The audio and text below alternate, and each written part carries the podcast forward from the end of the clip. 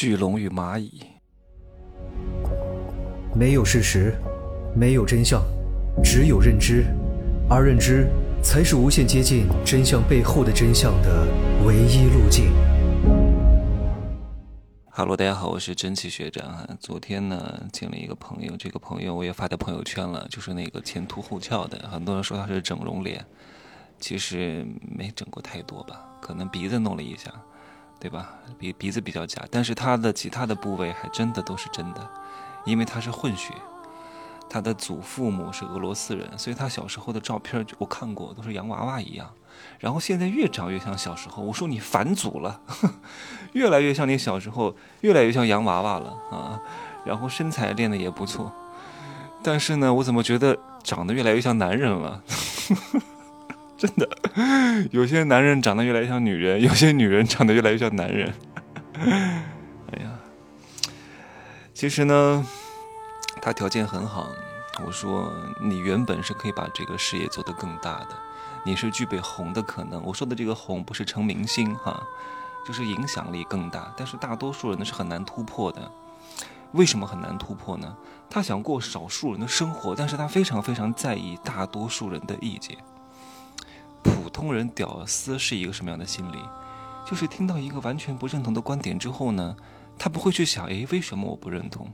这个观点到底对与不对？真的能不能帮助到我？他不会。他说什么玩意儿啊，对吧？他要维护住自己的自尊，然后听到不一样的声音之后，他要立刻去寻求认同，去一大堆屌丝和普通人当中去找存在感。你看，哎呀，你看这么多人认同我，那我就不怕了。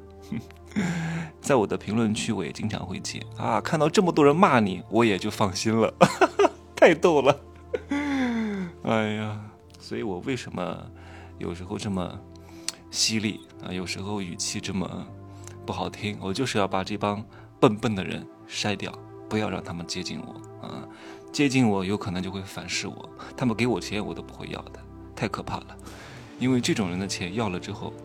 就会后患无穷，好吗？你看我今天讲的题目哈，叫真龙与蚂蚁。很多人呢想成为真龙，但是他的身体呢是蚂蚁。哇，真龙的思想困在一个蚂蚁的躯体里，他怎么可能成嘛？对吧？你必须要自杀，叫精神上的自杀，你才有可能获得突破。各位看过《天道》吗？没看过的一定要去看一看丁元英和芮小丹的这个电视剧啊。当然呢，如果你的阅历不深，你很难看懂。你听完我的解析和我的一些所有课程之后，你再去带着我的这些观念去看，你会发现，哇塞，豁然开朗。哇，原来有这种叫出世的呃出世的智者，入世的强者。有些人啊，他只是出世的智者，但是他不是入世的强者。我不想解释出世与入世，我没必要把我的所有的话都解释的如此。只只明白啊，你不懂的就不懂就算了啊，我没法做科普，不然的话你搞一个文盲来听我讲课，我有些词儿都不敢用啊，我有些成语都不好用，因为你也听不懂，对吧？所以这也是我做的一个信息区隔。但是很多人非常怕痛啊，所以选择了无痛分娩，选择了剖腹产，看似减少了很多痛苦，但是给自己留下了一道伤疤，永远抹不去，而且给孩子造成了一些。不可预知的，有可能会产生的一些不好的反应，而这个不好的反应具体发生在哪一个节点，他身体的哪一个部位是影响身体的健康还是智力的发育，你都弄不懂，所以代价也是比较大的啊。如果你的身体相对来说还是比较健康，只是为了避免痛苦，那我觉得选择顺产还是比较不错的啊。我只是通过这个例子让各位更好的了解，你要想成长，要变得更加成功，你必须要忍受住这个痛苦，一定要不断的杀死，不是杀死耶，不断的杀死自己哈。你看那个丁元英，他也不是什么大富大贵的人家出身的呀，也是一个很普通的家庭，他为什么能成？对自我的否定，对自我精神的自杀，让自己忍受巨大的痛苦和众人的不理解。他靠什么？靠变异。富人靠科技，穷人靠变异。你不变异，你就没有特异功能。你没有特异功能，怎么和别人抗衡？各位的特异功能是什么？就是各位的精神，对吧？我为什么说丁元英他不是一个大富大贵的家庭？出生的呢？你可以看到其中一个片段哈，就是丁元英刚刚从德国回来的时候，在这个房间里边面对了两个人，一个是唠唠叨叨的他妈，还有一个是宁可父亲受罪也要成全孝道的大哥，骂丁元英是一个不是人的东西，居然让他爸去死。从这段对话上就能看得出来，丁元英的原生家庭上是什么？思想非常封建，对吧？也没钱，但是在这种家庭当中，丁元英小时候就开出了智慧之花的慧根。各位，你都开过，只不过你没有选择丁元英的这条路，你把这个东西泯灭了，压抑了，你选择了贡献你的理性而追求大众的认同，获得这种廉价的存在感，因为你不敢，懂吗？还有另外一条路是什么路？是丁元英走的这条路。主动的被主流隔绝，成为一个内向沉默的人，但是很多小孩是没有这种选择的能力的。哎呀，你们小时候一定想过，为什么这些亲戚这么讨厌，还要跟他们来往？为什么十年寒窗苦读，非得要所谓的大学证书？什么考上中学就好了？什么考上高中就好了？考上大学就好了？大学毕业就好了？找到工作就好了？然后生了孩子就好了？啊，孩子长大就好了，退休就好了，死了，对吧？你也会想，为什么这个人没做错什么就要被大家排挤？我真的，我我的故事各位都听过啊。小时候被骂的真的狗血喷喷头，小时候我怕太阳晒就拿就就那个出门要打伞，哎呀，天呐，就这个行为。简直就是大逆不道啊！所有的人都在骂你啊，都在投来异样的眼光啊。可是你现在上街看看，哪个男的不打伞？你看很多大太阳底下都是男人在打伞，不管是叔叔伯伯还是年轻的男子都在打伞。妈的！如果我当时受这些思想的影响，我现在都已经黑得不成样子了，天天顶着烈日去晒，对吧？我才不在意呢。如果各位很小的时候也生出了这种慧根。虽然说可能大多数人不理解会排挤你，但是如果这个时候有一个能够赏识你的，告诉你你的想法是没有问题的，你的这个想法为什么会和那些人格格不入，分析给你听，并且用行动支持你的一些想法和做法，我相信你现在的境遇一定是另外一番景象。但是大多数人没有遇到啊，觉得自己有那么一些些开支的时候，立刻一盆凉水浇过来，把你冰冻住。你害怕了，退缩了，妥协了，结果呢？现在变得如此之平庸，对吧？但丁元英选择了一种什么方式呢？他通过看书和世界的先贤进行对话，然后帮助他认清了这个世界的本质——庸俗和低效啊！但是我想说的哈，不是什么书都可以看的，很多畅销书没有必要看的。至于看什么书，非常关键，对吧？我昨天在《男人的情感刚需》当中。就打造知音女神，知音女神当中讲过，怎么学习和谁学习，如何判断这个人值不值得学习，都讲得一清二楚，好吧？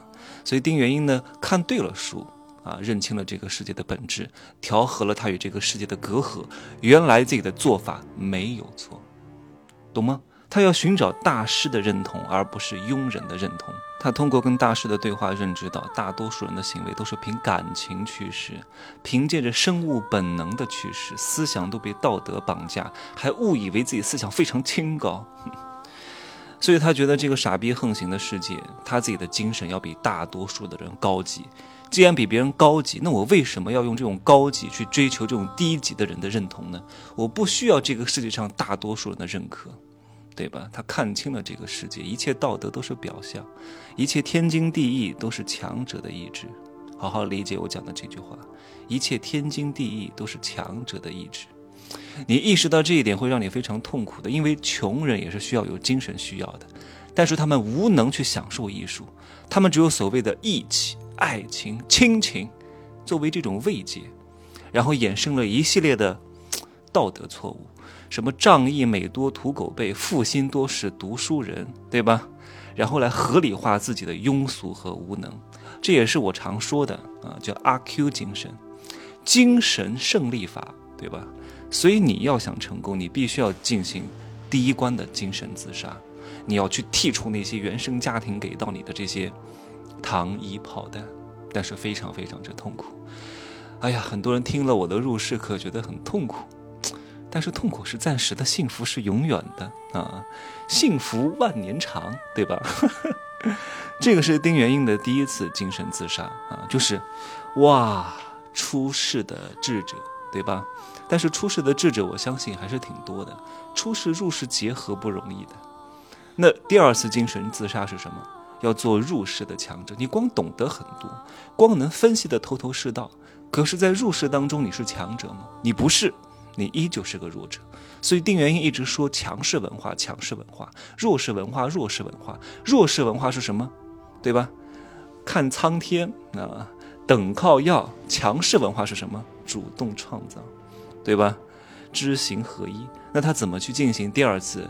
精神自杀的呢？我不知道各位还记得一个片段吗？就是丁元英和芮小丹他们在一个饭局里面吃饭哈，然后还有，呃，芮小丹的一个朋友叫什么我忘了，然后请来了几个男的在一块儿哈，然后本来是想刁难丁元英，让他下不来台啊，然后让他当众做一首诗，然后丁元英呢做了这首诗叫什么叫自嘲，自嘲曾经的自己，但是指桑骂槐的功力非常厉害，虽然是自嘲，但其实是嘲讽在座的各位。他讲了什么诗？叫“本是后山人，偶作堂前客。醉舞金阁半卷书，坐井说天阔。大智系功名，海斗量福祸。论到囊中羞涩时，怒指乾坤错。”听不懂吧？各位文化素养有点低哈，就是没钱还在那儿说三道四的，对吧？没有结果还在那儿天天觉得自己了不起的很。哇，我博士怎么样？三千块钱的博士。屁用没有？我读书万卷，我二两肉很大，有用吗？钱呢？结果呢？没有结果，还怒指乾坤错，有用吗？对吧？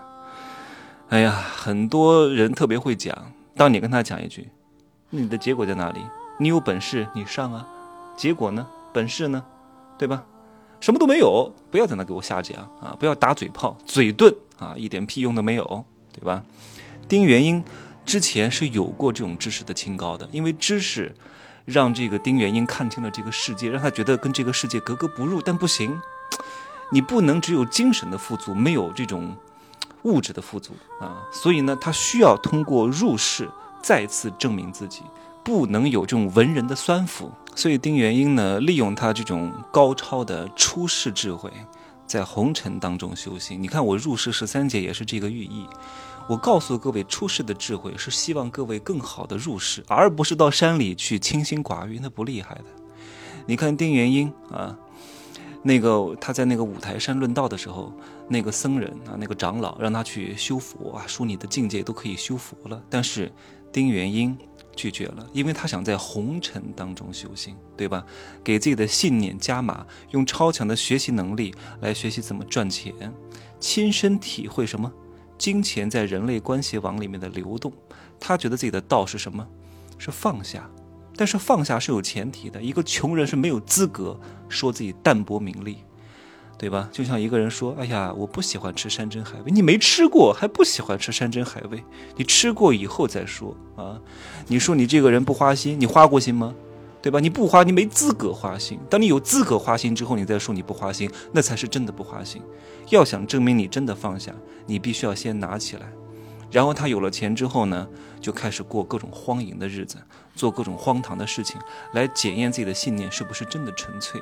他利用他所觉悟的道和知同行，矛盾互相碰撞升华，最后迎来什么？入世出世的统一，对吧？知与行的统一。我昨天跟我那个朋友讲，我说我，哎呀，你天天看我的东西，听我的课，你为什么不做呢？他说，哎呀，你不要讲，我都知道。我说不要再讲了，我听过太多了。知道什么？知道做不到等于不知道。钱呢？你有这么好的条件，对吧？这么好的姿色，非常吸睛，唱的也不错，为什么这么懒？还沉溺在所谓的情感当中，天天谈恋爱？我告诉你，你青春没几年了。我讲的非常直白，我说你现在二两肉很大。嗯 还有点姿色，你还能搞一搞？你再过几年怎么办？你不要以为你真的是声乐有多好，教的有多好，很多人找你，可能真的是想跟你接近而已。你要懂这层关系，你还真觉得自己什么音乐造诣很高吗？对吧？你不把这个东西点破，你到四十岁，你要跟那些真正的声乐教授去比专业，你比不过的呀。哎呀，但是我不知道他有没有听进去啊，因为是朋友，就是关系太好，认识时间太长。我为什么要要向各位收钱？为什么见我要付费？为什么你问我问题我不回答？我说过很多遍，我随便说说，你随便做做，就是随随便便的结果。你没有出息，你不肉疼，你不会听的。那我何必要给你建议呢？我给你的建议你不做，你没有结果，你还来怪我？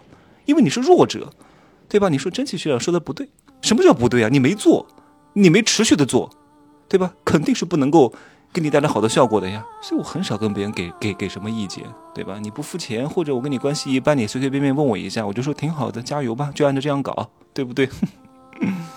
哎呀，这个话题我不多说了哈，这个话题真的我讲三天三夜都讲不完啊，稍微的讲一讲吧啊，通过一部优秀的电视剧里面的主人公，来帮助各位更好的自信，好吧？祝各位幸福，一生顺遂，爱情美满，哈，发财。